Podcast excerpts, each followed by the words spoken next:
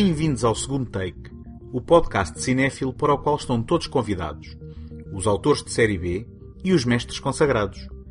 O meu nome é António Araújo e neste episódio concluo o ciclo que dediquei durante 2018 ao filme noir, com dois fulgurantes filmes que encarnam duas temáticas caras ao género, respectivamente, violência masculina e perversidade e corrupção. Fúria Sanguinária, de Raoul Walsh, e Corrupção, de Fritz Lang.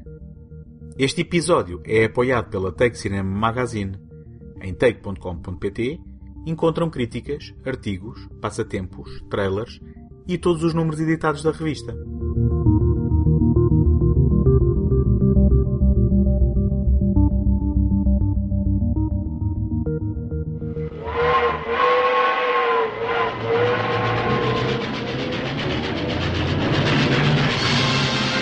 A violência sempre fez parte do filme noir. Inevitavelmente, estes filmes sempre exploraram a psique da violência masculina em particular. Um dos exemplos maiores desta exploração é a produção de 1949 da Warner Brothers, realizada por Raoul Walsh, Fúria Sanguinária, no original White Heat. E quem melhor para encarnar a derradeira visão de um gangster duro e implacável do que James Cagney? Cagney era uma estrela multifacetada de Hollywood na década de 30 que ficou especialmente célebre com os seus desempenhos de másculos e violentos homens em filmes como O Inimigo Público, Táxi ou Anjos de Cara Negra. Em 1942, num dos seus muitos divórcios com a Warner Brothers, Cagney formou a sua própria empresa de produção. Porém, depois de alguns fiascos de bilheteira, voltou à Major com um contrato renovado. Fúria Sanguinária foi a primeira produção deste regresso Baseada em White Heat, por Virginia Kellogg, o argumento de Ivanov e Ben Roberts pretendia contar a história verídica de Ma Barker, uma assaltante de bancos que tinha educado os seus quatro filhos na sua arte do roubo. Com o envolvimento de Cagney, Ma Barker foi transformada em Ma Jarrett e, em vez de quatro, os filhos passaram a um numa série de reescritas do argumento pelo seu ator principal, com a colaboração, segundo reza a lenda, dos amigos Frank McHugh e Humphrey Bogart. You won't get away with it, Cody. Cody, huh? You got a good memory for names. Too good. How do you like that, boys? A copper. And I was going to split 50-50 with a copper. now tell me you're glad to see me. Only say float. All I wanted was for you to come back. That's the truth. I love you, Cody. I love you. James Cagney é Arthur Cody Jarrett, um fora da lei psicótico e implacável que lidera um gangue de criminosos. Apesar de ser casado com Verna, Virginia Mayo, é excessivamente ligado à sua obstinada mãe, Ma Jarrett, interpretada por Margaret Wycherley, também pertencente ao gangue e a sua única verdadeira confidente. Só ela tem conhecimento das suas dores de cabeça lancinantes, que ambos fazem questão de esconder para não colocar em causa a liderança de Cody. Ao efetuarem um assalto a um comboio de correio na Cordilheira da Serra Nevada, no estado da Califórnia, provocam a morte a quatro homens. Com o cerco das autoridades aos esconderijos de Cody, este dispara e fere o investigador Philip Evans, o ator John Archer, colocando-se em fuga. Perante a possibilidade de ser apanhado, elabora então um esquema. Confessar um crime menor cometido em Springfield, no estado do Illinois, ao mesmo tempo que o roubo de comboio, fornecendo-lhe assim um falso alibi. Ao entregar-se à justiça, recebe uma curta sentença de prisão, conforme havia planeado. No entanto, Evans não se deixa enganar e planta na cela de Cody o agente secreto Hank Fallon, interpretado por Edmund O'Brien, com o objetivo de se imiscuir nas boas graças do criminoso levando-o a confessar o verdadeiro crime em que esteve envolvido. Entretanto, Cody vê a sua liderança do grupo colocada em causa por Big Head Somers, Steve Cochran, um elemento do seu gangue que o trai com Verna, com quem planeia a morte de Ma Jarrett. And where do you get the gas truck? We got one stashed behind a barn. Bought it with our own dough. Twelve grand. You bought a gas truck? Yeah. What's the matter? Forget how to steal one? Maybe it ain't so bad, Cody. Twelve grand gets you fifty. Advance to 50 and you get 20. Then what are you going to do with that? Buy two more gas trucks? Joint like that's got the serial number of every bill. Any guy says he can fence 50 grand if it's crazy. The trader ain't crazy. The trader? Who's he? My manager, kid. Come on, let's get a look at that $12,000 doll. Oh, Cody. My radio ain't working again. Oh, no. What do you want for it? Unemployment insurance? Can I go down to San Bernardino and get it fixed? Nobody leaves here unless I say so. Now, you... What's the matter, baby? I'm not going to hurt you. Hmm. Wouldn't read your comic books. Good girl. Em Fúria Sanguinária, James Cagney volta ao registro do filme de gangsters que o tinha celebrizado, mas desta vez interpreta uma personagem longe do carisma de outrora. Cody é volátil e altamente perigoso, e a sua carreira criminal já viu melhores dias. A sua liderança é aplicada pela força dos músculos e da agressividade. É um criminoso à moda antiga, contrastando com os métodos modernos das forças policiais antagonistas. A alturas tantas, quando Cody descobre que a polícia descobriu o seu esconderijo, vocifera contra os informadores que o denunciaram, ao que Verna responde que acusam sempre os bufos e nunca ponderam a hipótese de a polícia ser esperta. Obviamente que a sua personalidade explosiva mascara uma enraizada insegurança que se começou por manifestar na infância através do fingimento de dores de cabeça para ter a atenção da mãe, que, ironicamente, com o tempo se transformaram em reais e lancinantes dores que o incapacitam quando aparecem. Nestas ocasiões, apenas a intervenção da mãe o acalma, denunciando uma relação de dependência que culmina numa transição de cenas em que as suas caras se fundem, sugerindo que um não existe sem o outro. A cop. How you like that, boys? A cop. And his name is Fallon. and we went for it. I went for it. Treated him like a kid brother. And I was going to split 50 50 with a copper. Maybe they're waiting to pin a medal on him. Solid gold. Come on, get up. Get your hands up. Yeah, that's it. A nice gold medal for the copper. Only maybe he's going to get it sooner than he thinks. Raul Walsh dirigiu Fúria Sanguinária com um extraordinário sentido prático, quase documental, que faria escola na década de 50 em filmes de assaltos como Quando a Cidade Dorme, de John Huston, ou Um Roubo no Hipódromo, de Stanley Kubrick. Entre os elementos que definem a sua contribuição para o cânone do filme noir, contam-se a estilizada fotografia a preto e branco de Sidney Hickox e a imprescindível femme fatale, interpretada por Virginia Mayo, que vai seduzindo e descendo alianças à medida dos seus próprios interesses, não obstante raramente ter o controle dos jogos de poder em que decide participar. Depois de vingar a morte da mãe, matando Big Head, e, apesar de manipulado por Verna, a verdadeira responsável por puxar o gatilho, Cody é confrontado com uma última traição ao descobrir a identidade de Hank, com quem tinha estreitado relações. Encurralado pela polícia, Cody sobe a um tanque de petróleo, finalmente no topo do mundo, como a mãe sempre lhe prometera. O seu feito coroado com as chamas purificadoras da explosão que o próprio provoca.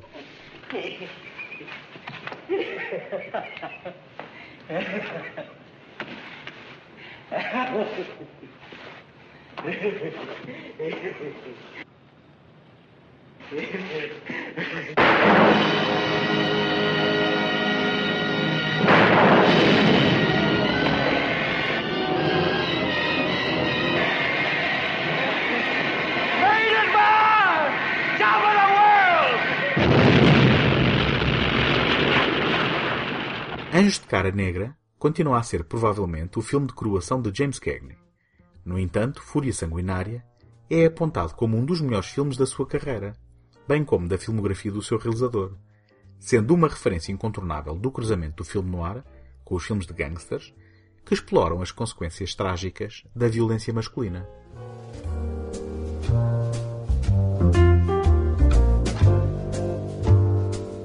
Gostava de partilhar convosco como me podem ajudar para vos continuar a oferecer este programa todas as semanas. Ter visibilidade no Apple Podcasts é uma componente muito significativa para o sucesso de qualquer podcast e, para isso, conto convosco para lá deixarem uma classificação positiva ou uma avaliação escrita. nem imaginam a importância do vosso contributo com este simples gesto. Em segundotake.com podem subscrever o programa em qualquer plataforma ou sistema. Também lá encontram o arquivo de todos os episódios e todos os contactos sociais caso queiram deixar uma palavra.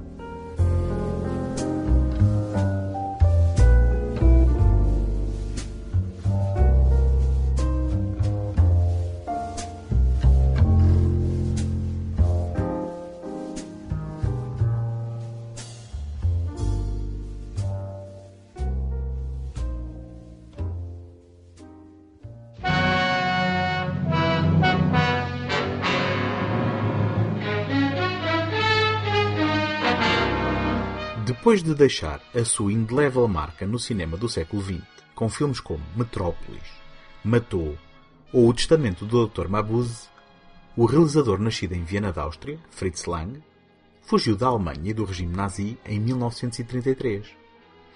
Após uma breve estadia em Paris, encontrou a sua segunda casa em Hollywood, tendo-se tornado cidadão americano seis anos depois. Ao longo de 20 anos, filmou mais de duas dezenas de filmes em variados géneros, tendo deixado a sua marca no filme noir em particular. Apesar da sua veia expressionista ter sido domesticada em favor de um registro mais sóbrio, passa a expressão, os seus filmes refletiram a sua visão de mundo progressivamente mais pessimista e cínica, servindo como uma luva ao género, tal como ele seria definido anos mais tarde. Um dos seus filmes desta fase mais celebrados é o drama policial de 1953, Corrupção, no original The Big Hit, uma produção da Columbia Pictures, a partir de um romance do mesmo ano por William P. McGivern, adaptado ao grande ecrã por Sidney Boham. Tal como o clássico de Orson Welles da mesma década, A Sede do Mal, do qual já falei aqui no episódio 87 do podcast, Corrupção é um exemplo da consciência social e política do filme noir, género em que sempre se sentiram confortáveis autores esquerdistas, alvos de perseguições e listas negras. Não é de espantar que muitos títulos reflitam o ponto de vista de personagens sem sorte, perdedoras ou de colorinho azul, funcionando como autênticas obras de crítica social. You came here to my home about a murder? Get rid of him. Let's go, mister.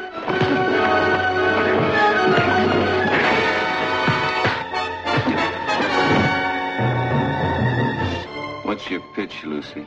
What is this information you have?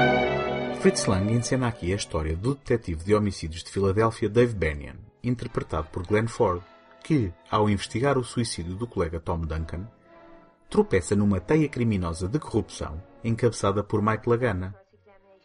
Este chefe do crime, encarnado por Alexander Scorby, com a ajuda do seu braço direito Vince Stone, Lee Marvin, em princípio de carreira, tem na mão políticos e departamentos policiais. Pressionado para interromper as investigações, Bennion vê uma testemunha aparecer morta e, num atentado à sua própria vida, é impotente para evitar que a mulher Katie, Jocelyn Brando a encarnar a epítome da perfeita mulher de casa da década de 50, morra nos seus braços. Expulso da força policial pelo corrupto comissário Higgins, Howard Wendell, Bennion procura obsessivamente descobrir quem assassinou a sua mulher, tentando no processo expor as atividades fora da lei de Lagana. Esta busca leva-o a pressionar a viúva de Tom Duncan para revelar o que sabe sobre o chefe do crime, apesar desta preferir o dinheiro que a ofere com a sua chantagem. Bennion acaba por envolver-se também com a namorada de Vince, Debbie Marsh, um papel de Gloria Graham para o qual queriam Marilyn Monroe, não fosse o valor do seu empréstimo pela 20th Century Fox tão elevado. Quando a vida da filha de Bennion é colocada em causa, a parada aumenta, bem como o cerco sobre o ex-polícia. You didn't come here to listen to me. Well, what is it this time? Benefit dance? Pension fund drive? I came about a murder. You came here to my home about a murder? A girl named Lucy Chapman was murdered last night, or this morning. First, she was tortured, then strangled. Runs your department? It was Lieutenant Wilkes. Wilkes, huh? Mm-hmm. Yeah, it was an old-fashioned killing, prohibition kind. That's why I thought you... I don't care what you thought. I'm glad to help you boys whenever I can. But I got an office for that sort of thing. This is my home. And I don't like dirt tracked into it. I see. And I violated your immaculate home. Is that it?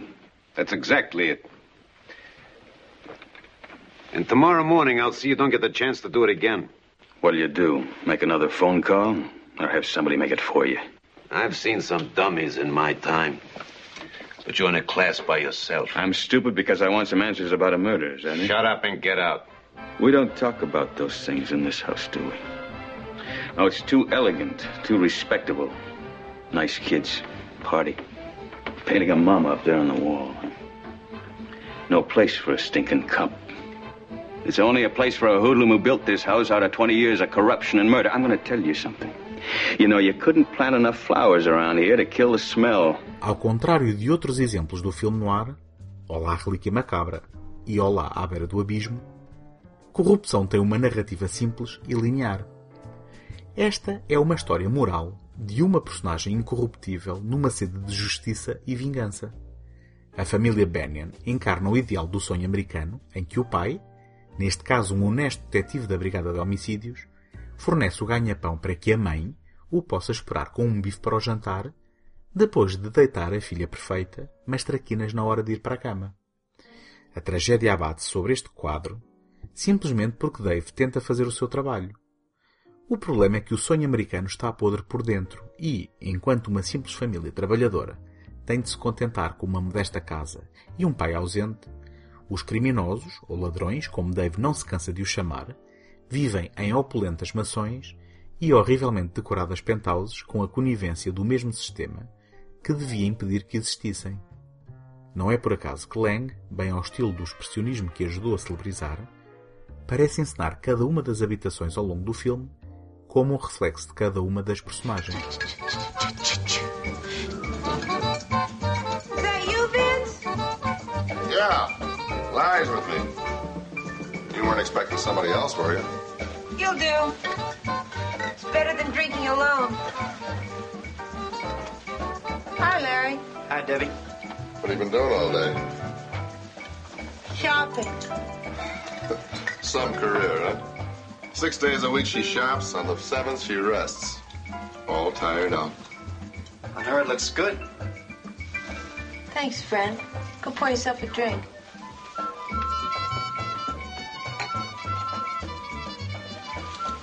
Hey, that's nice perfume. Something new.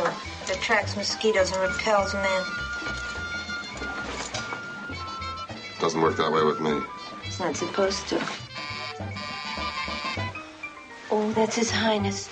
I forgot to tell you he was stopping off. She forgot. Mesmo à distância de 65 anos, é possível reconhecer a crueza e a violência de corrupção. Isto apesar da sua personagem principal, num desempenho estelar de Glenn Ford, ainda que toldado pelo sentimento de vingança e por ações que não constariam em nenhum manual de bom comportamento, não se deixar corromper nos momentos em que tem a oportunidade de apertar uma garganta ou um gatilho. Esse papel caberá a Debbie Marsh, protagonista da mais infame cena do filme, em que vê a sua face irremediavelmente desfigurada pelo café a ferver que Vince lhe atira à cara num ataque de ciúmes próprio do machismo que encara a mulher como propriedade. Fútil e vaidosa até então, depois de acolhida e tratada por Dave, servirá como o seu anjo vingador e carrasco dos maus da fita, permitindo uma reinserção honrada do detetive na força policial através do derradeiro sacrifício. No entanto, apesar do aparente final feliz, a verdade é que todas as mulheres que se cruzaram com Benny ao longo do filme acabam mortas, funcionando também a sua retidão e virtude como agentes fatais de destruição numa curiosa inversão do papel da femme fatal. I thought maybe you and Banyan played footsie while my back was turned. You ought to trade Turney in. Get yourself a more reliable stool pigeon. Maybe I got myself a better stoolie. How was the Gaiety Club? No! My arm, Vince! My arm! You like cops, do you? Don't, Vince, please! Where'd you go with them? My arm! My arm! I asked you a question. Where? I only saw him on the street. On the street! I suggest we call it a night. I suggest you shut your mouth. Where'd you go with Banyan? Nowhere. Nowhere! He dropped me off at the Gaiety! Oh, the Gaiety, the Gaiety. Oh, you pig. You lying pig.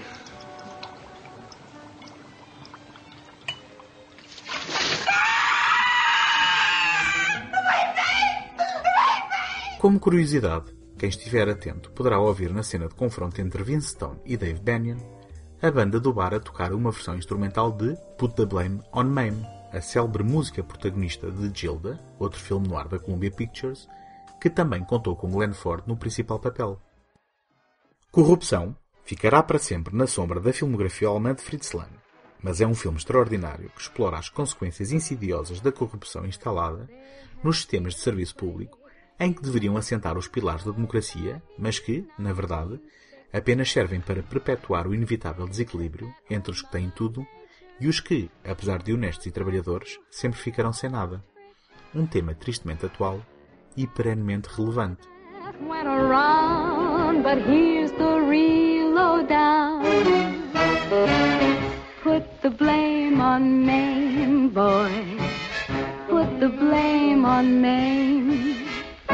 Assim, dou por encerrado o ciclo que dediquei ao longo de 2018 ao filme noir. Espero que tenham gostado. Muito ficou por explorar neste riquíssimo filão cinematográfico, mas estimo pelo menos ter contribuído para vos abrir o apetite para procurarem mais títulos e se embrenharem neste universo. Se quiserem, escrevam para segundotake.gmail.com e partilhem comigo os vossos títulos preferidos ou recomendações de filmes que gostariam de ter visto explorados neste ciclo. Quem sabe se um dia mais tarde não regressarei a este tema para ficar a conhecer mais títulos e autores.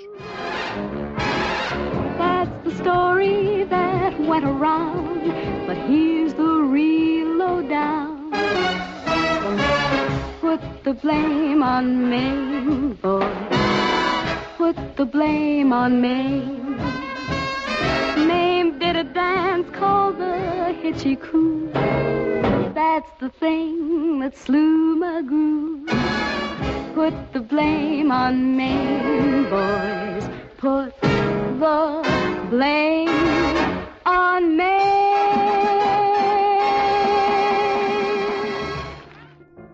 Encontramos-nos na próxima semana. Até lá, boas fitas!